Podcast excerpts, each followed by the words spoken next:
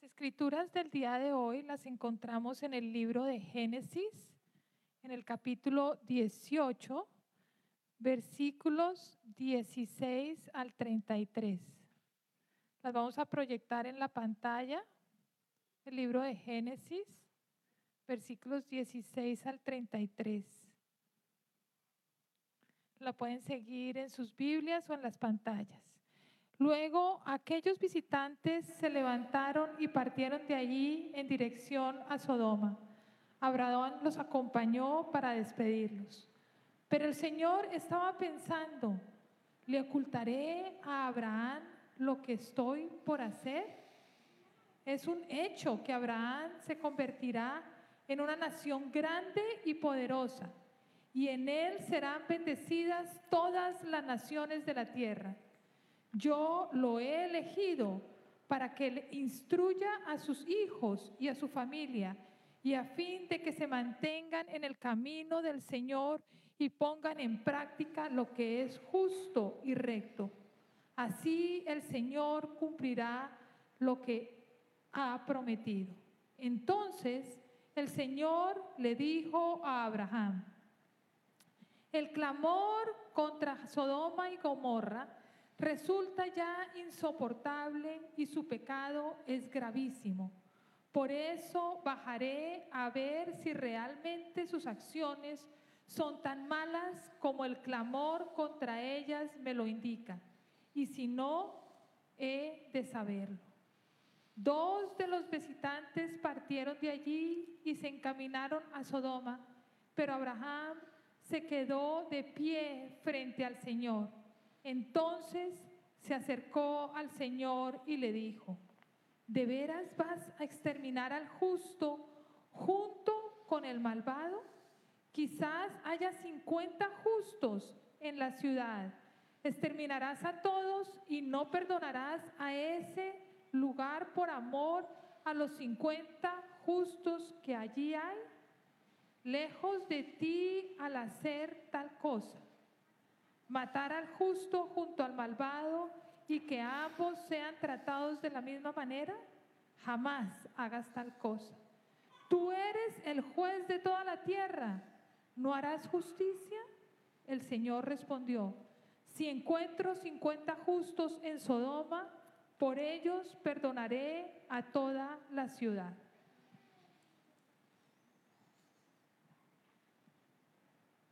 Abraham le dijo, Reconozco que he sido muy atrevido al dirigirme a mi Señor, yo que apenas soy polvo y ceniza. Pero tal vez falten cinco justos para completar los cincuenta. ¿Destruirás a toda la ciudad si faltan esos cinco? Si encuentro cuarenta y cinco justos, no la destruiré, contestó el Señor. Pero Abraham insistió, Tal vez se encuentren solo 40. Por esos 40 justos no destruiré la ciudad, respondió el Señor. Abraham volvió a insistir, no se enoje mi Señor, pero permítame seguir hablando. Tal vez se encuentren solo 30. No lo haré si encuentro allí esos 30, contestó el Señor. Abraham siguió insistiendo, sé que he sido muy atrevido en hablarle así a mi Señor, pero tal vez se encuentren solo 20. Por esos 20 no la destruiré. Abraham volvió a decir, no se enoje mi Señor, pero permítame hablar una vez más.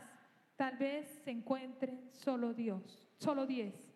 Aún por esos 10 no la destruiré, respondió, respondió el Señor por última vez. Cuando el Señor terminó de hablar con Abraham, se fue de allí y Abraham regresó a su campo. Esta es la palabra de Dios para el pueblo de Dios. Todos decimos amén, amén, amén. Acompáñenme en oración, por favor. Padre eterno, Padre amado, te damos infinitas gracias de nuevo, como lo habíamos dicho antes, Señor, porque nos has llamado a estar acá en tu presencia para poder escuchar tu palabra. Gracias, Padre. Y yo oro, Padre, por todos los que están aquí presentes y todos aquellos que probablemente están viendo también el mensaje en línea, para que el mensaje y las enseñanzas que tú tienes preparados para nosotros, para cada uno de nosotros pueda llegar a nuestros corazones y a sus corazones, Señor. Que podamos llegar cambiados y salir cambiados de acá, Padre. Esa es nuestra oración. Y te pedimos esto en el nombre del Padre, en el nombre del Hijo y del Espíritu Santo. Y todos decimos, amén, amén, amén. Quiero iniciar este mensaje comentándoles un libro pequeño que hace poco leí el autor de este libro se llama Evagrios Pánticos. Suena extraño el nombre, por supuesto, pero es una persona, es un monje, es un monk que nació aproximadamente en el año 350 después de Cristo. 350 vivió hasta el año 399. Él nació en lo que es hoy Turquía. Y él decide seguir al Señor. Él decide, uno de los primeros cristianos que decide fervorosamente decir al Señor, y tomó la decisión de apartarse de todo lo que estaba pasando en esa área donde él estaba viviendo y se fue como un monk, se fue como un monje a vivir en silencio y en solitud en Egipto, en el desierto.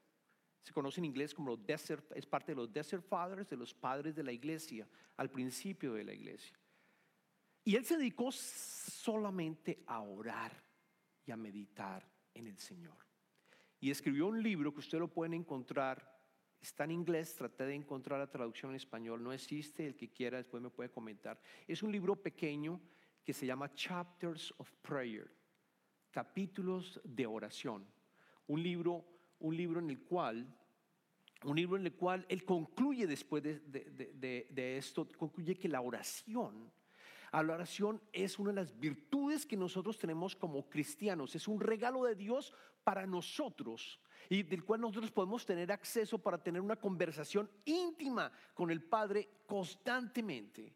Él dice y concluye que si tú eres una persona que sigue a Cristo, que es cristiana, que tiene una relación con Él, debes de estar orando constantemente. Pablo también lo decía en sus cartas. Debes de estar orando constantemente. Te invita a orar constantemente con el Padre.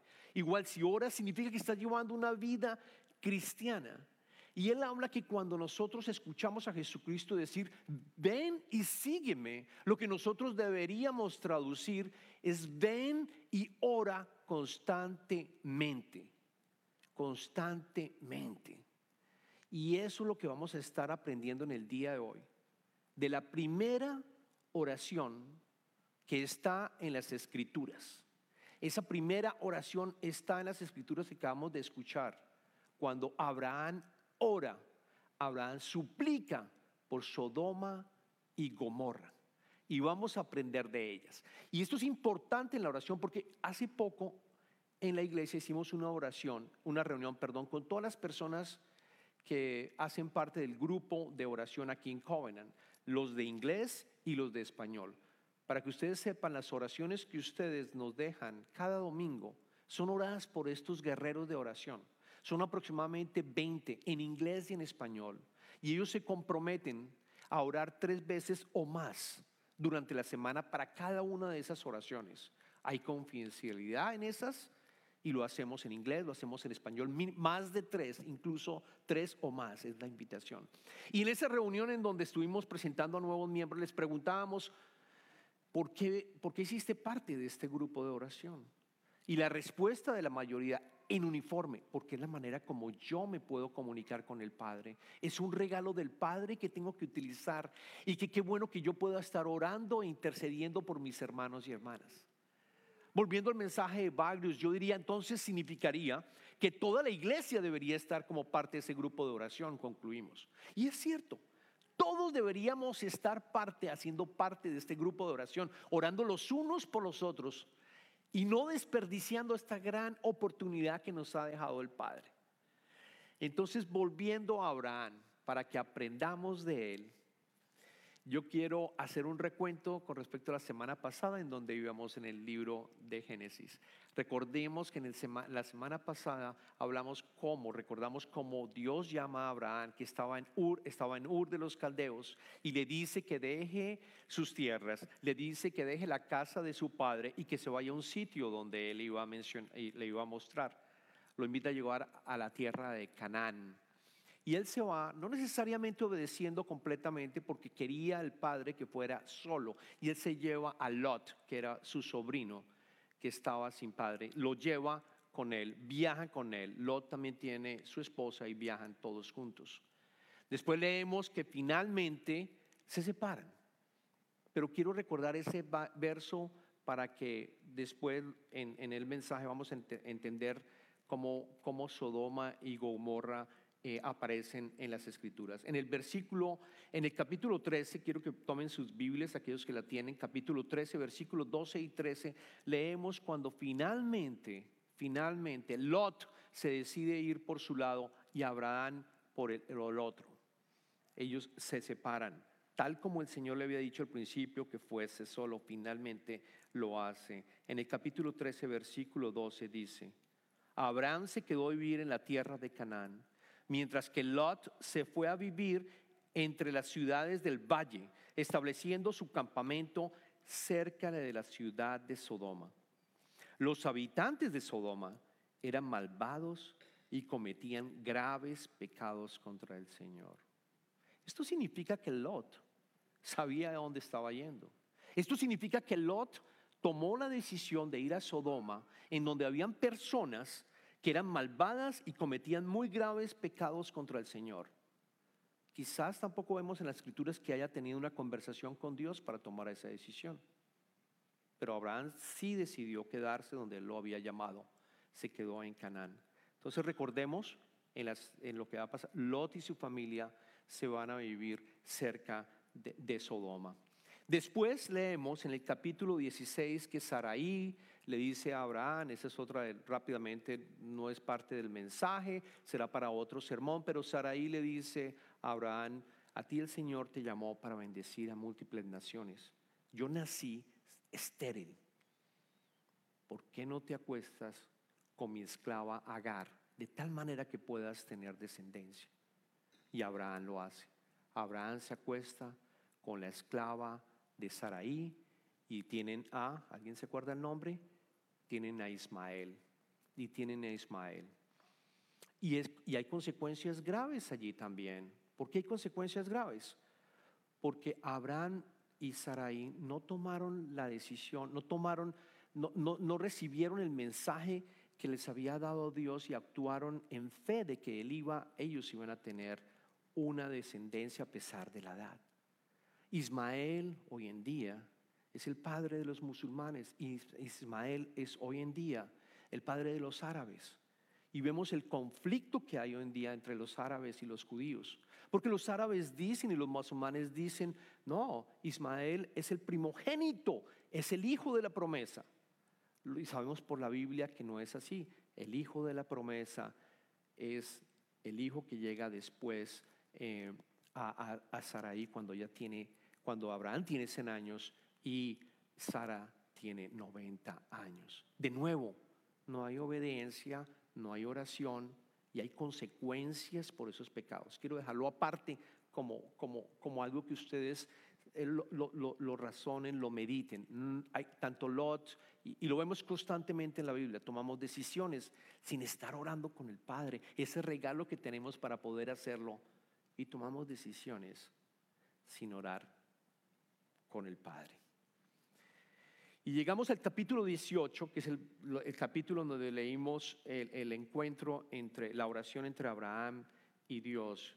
Eh, y quiero arrancar solamente con el versículo 1 y 2 para colocarnos en contexto, porque lo que ocurre cuando vamos al capítulo 18, versículo 1 y 2, es que el Señor se le apareció a Abraham junto al encinar de Manré cuando Abraham estaba sentado en la entrada de su carpa a la hora más calurosa del día.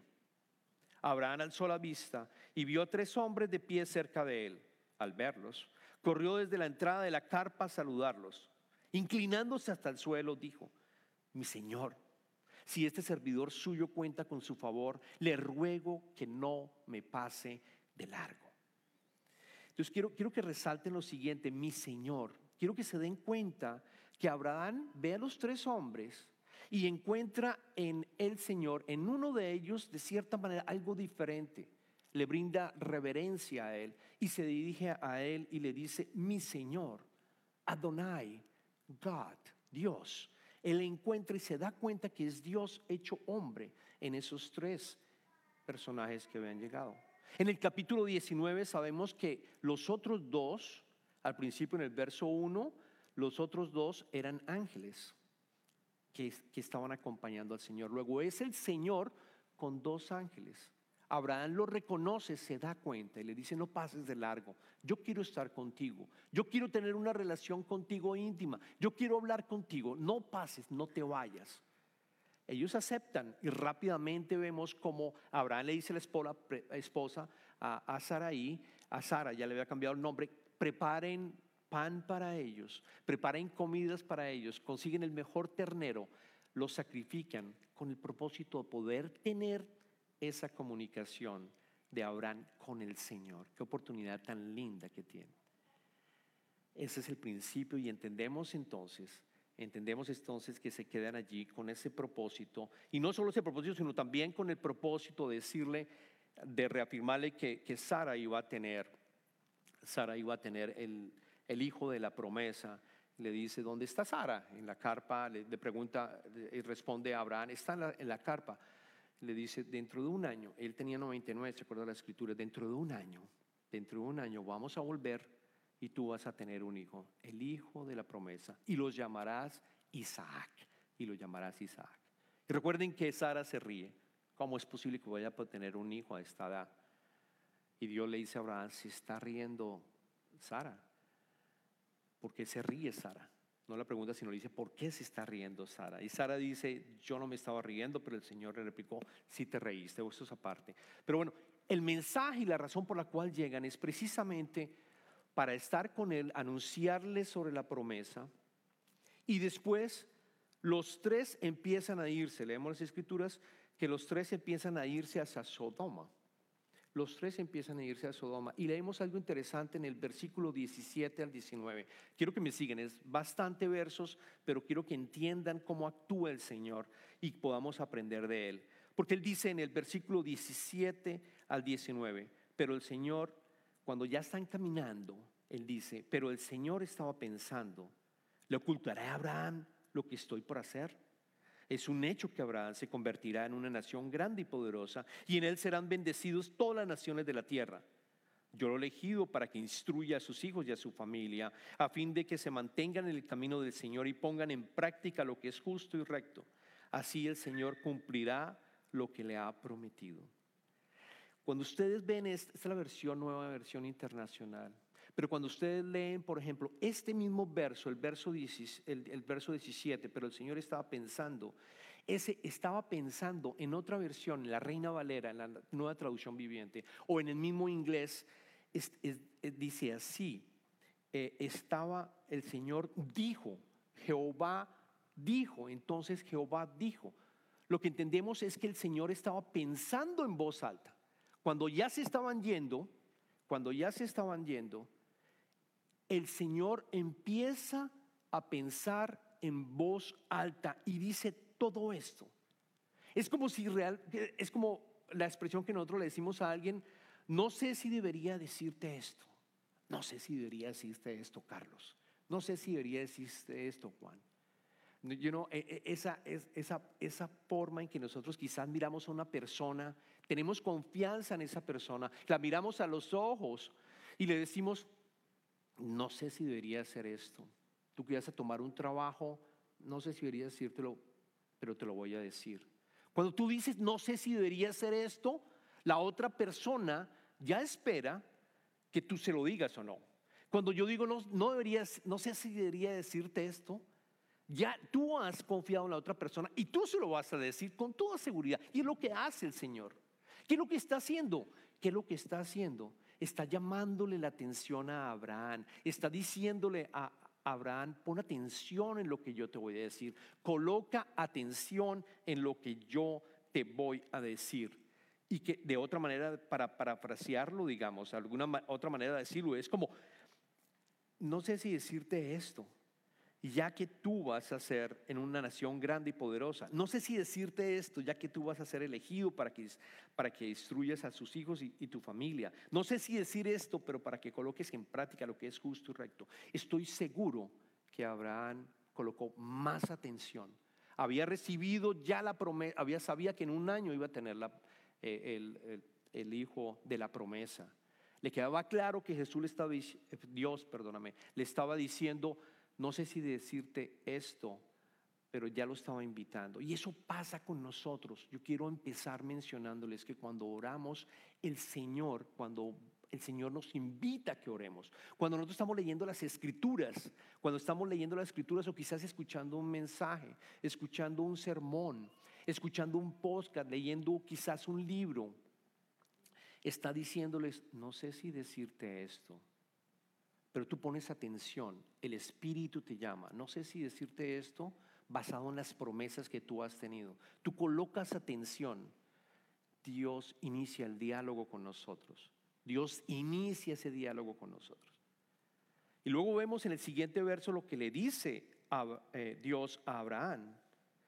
En el versículo 20, entonces el Señor le dijo a Abraham, el clamor contra Sodoma y Gomorra resulta ya insoportable y su pecado es gravísimo.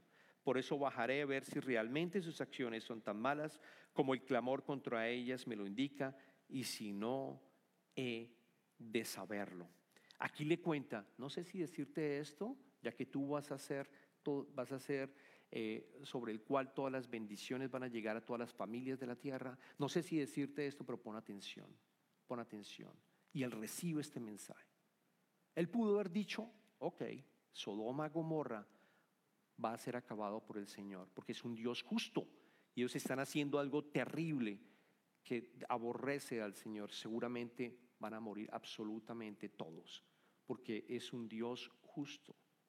Y ser un Dios justo significa también un Dios, un Dios misericordioso, porque debe haber justicia para que haya también misericordia.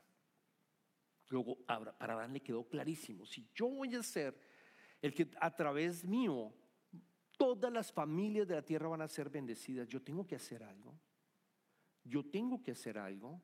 Sodoma y Gomorra puede que no sea la tierra de Canaán, puede que no sean las personas con las cuales yo quisiera estar cerca, que tendría que estar defendiéndome, pero yo tengo que hacer algo. Yo tengo que hacer algo. Es exactamente lo que ocurre cuando tú lees la palabra de nuevo. Y el Señor te dice, yo tengo que decirte algo. No sé si decirte esto, yo tengo que decirte a ti. Tú lo lees y te quedas meditando y quedas pensando y después actúa. Es exactamente lo que hizo Abraham. Abraham empieza su oración. Y es una oración, quiero que noten, que tiene tres cosas importantes.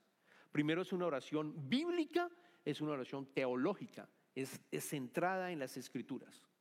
Segundo, es, es una oración que es extrema, es, es extravagante. Está dialogando con el, con el Señor y está pidiéndole cada vez más y más y más y no para.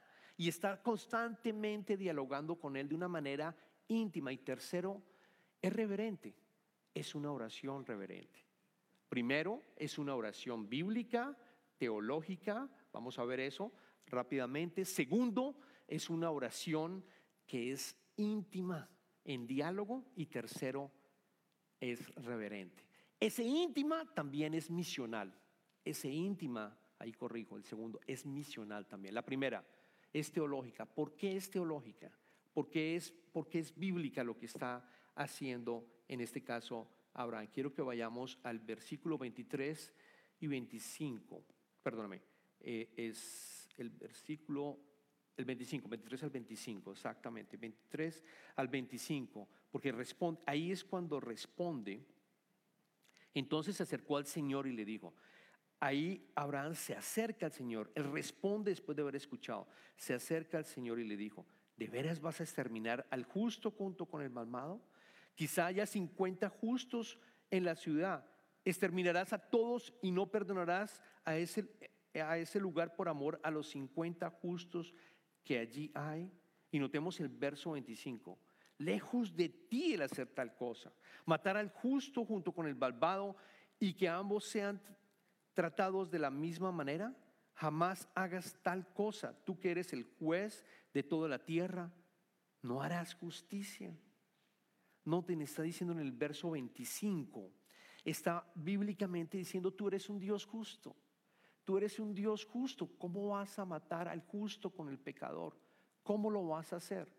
Empieza a interceder bíblicamente, teológicamente. Es admirable lo que hace Abraham. Y podemos hacerlo nosotros en nuestra oración. Porque Él nos dice, no sé si decirte esto te llama la atención, pero tú puedes ir después a las escrituras, cuando tú estás en las escrituras y aprendes las escrituras, puedes utilizar las promesas de Dios. Que Dios no nos abandona, que Dios está siempre con nosotros, que Él es nuestro Padre, que Él nos sana. las oraciones que hacemos, que encontramos en el Antiguo Testamento, Jonás, por ejemplo, oró para que lo librara el pez y Dios responde. David, el rey David, hoy, hoy oramos un, salmo del rey David. rey David continuamente estaba colocando las escrituras que están en el Antiguo Testamento y lo oraba al Padre de una manera total, completamente, todo el tiempo. Jesucristo oró. Jesucristo oró estando en la tierra. Tanto oraba que los discípulos le dijeron, enséñanos a orar. Y nos dejó el Padre nuestro. Luego esto es una invitación también para que nosotros bíblicamente Estudiemos las escrituras, entendamos las promesas de Dios, entendamos las promesas de Dios y las incluyamos en nuestras oraciones también, tal como lo está haciendo Abraham. Tú eres un Dios justo, ya conozco, ya sé que eres un Dios justo. ¿Cómo vas a permitir que unos pecadores mueran junto con las personas justas? Es bíblico es bíblico como está orando aquí Abraham. Y lo segundo es íntimo y misional. ¿Por qué es misional? O sea, de misión. Porque yo les había comentado que Lot estaba viviendo en Sodoma y Gomorra. Lot estaba allá. Eran sus familiares. Y noten que Abraham no ora por Lot. No menciona a Lot, no menciona a su esposa, no menciona a sus hijas. No lo hace. Su oración es una oración misional. Hubiera sido más fácil quizás para Abraham haber dicho, Señor, yo te pido por Lot, por mi familia que está allá, no, las no, la no, no los mates, no los acabes. Pero no hace eso. Abraham ora por toda una ciudad, Sodoma y Gomorra, toda una comunidad. Ora, ora por todos, incluyendo a Lot es misional, que también deberíamos nosotros aprender. Nuestra oración no solamente debe ser individual, sino también tiene que ser comunal. Nuestra oración es precisamente orar por los hermanos y hermanas, hijos, hijas de Dios, la iglesia. Somos llamados para orar también a cada, por cada uno de nosotros. Y por último, es con reverencia, porque aquí vemos el diálogo entre los unos entre, entre, Abraham, perdóname, entre Abraham y, entre Dios. Noten que viene todo, viene todo el, diálogo entre ellos, en donde Abraham le dice, reconozco, le pide primero por, recuerdan, le pide por 50, y después Abraham le dice, reconozco que he sido muy atrevido al dirigirme a mi Señor, yo que apenas soy polvo y ceniza. Él, reconoce, yo soy polvo y ceniza. Podemos incluir esto en nuestras oraciones, Señor, soy polvo y ceniza, pero yo quiero que me escuches, Padre. Y ahí le pide 45, pero Abraham insistió, tal vez encuentre solo 40. Y él dice que con 40 también, eh, eh, por, eso 40, por esos 40 justos no destruir la ciudad. No hay 40 en la ciudad. Abraham volvió a insistir, no se enoje mi Señor, pero permítame seguir hablando, tal vez encuentre solo 30. Y el Señor dice lo mismo, no lo haré si encuentro allí esos 30. Sé que he sido muy atrevido, le reconoce en hablarle así a mi Señor, pero tal vez encuentre solo 20. Y, Dios dice lo mismo, no la destruiría si encuentro 20. No se enoje mi Señor, pero permítame hablar una vez más, tal vez encuentre solo 10. Y vemos que para. Abraham no continúa, se va a su carpa. Y Dios continúa el camino hacia Sodoma. ¿Por qué no siguió Abraham orando? Primero tenemos que aprender que nuestra oración es continua. Noten, Abraham no deja, no se rinde, sigue orando. ¿Cuántas veces tenemos que orar y por cuánto tiempo tenemos que orar nosotros para que nos muestre el camino a seguir? Es un llamado para que constantemente sigamos orando. No nos rindamos en nuestras oraciones, sigamos orando. Porque el Señor estuvo todo el tiempo escuchándolo, hasta cuando Él se fue. Llegó a 10 y se fue. ¿Y por qué 10? Estuve estudiando. 10 es el número en donde en esa época se consideraba comunidad.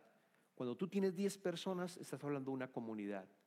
Esa puede ser una de las razones. De hecho, en las sinagogas hoy en día, si hay 10 en una sinagoga, se puede llevar a cabo el servicio en una sinagoga. Si hay 9, no se puede.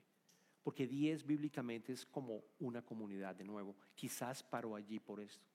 Otra razón, que yo creo que es más, es porque mientras, mientras que Abraham estaba dialogando con el Señor, empezó quizás a hacer cuentas cuántos serán los que son mi familia. Y después vemos en el, capítulo 19, y ustedes lo pueden leer, en el capítulo 19 descubrimos que Lot tiene a Lot, a su esposa, tiene dos hijas solteras, van cuatro, tiene dos hijos que, que, tienen, eh, dos hijas también que están comprometidas con sus con su nuero, con sus, bueno, comprometidas. Estamos hablando de otros cuatro, estamos hablando de ocho y tiene adicionalmente otros dos. Vemos en el capítulo 19, lo dejan ustedes para creer, eran diez.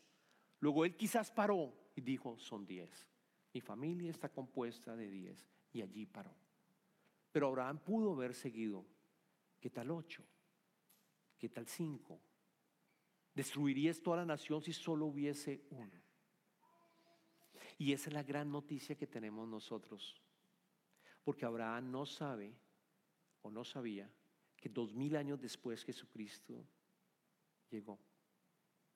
Y vino a la tierra y bajó a la tierra, a un Sodoma y Gomorra que todavía existe acá, porque todavía vemos lo que está pasando, todavía vemos, todavía vemos Dallas lo que ocurrió, todavía vemos Dallas en, el asesinato de varias personas, todavía vemos cosas horrendas que están pasando, pero Jesucristo vino a la tierra para que nosotros fuéramos adoptados como hijos de Dios y pudiéramos ser salvos y pudiéramos tener una relación de hijo hacia padre en esas oraciones. Abraham no los sabía en aquel entonces, pero nosotros ya lo sabemos. Luego nosotros podemos incorporar incluso lo que dijo Jesucristo y hacerlo una realidad y que nuestras oraciones podamos incluirlo a Él. Porque Él llegó y es el único justo que ha vivido.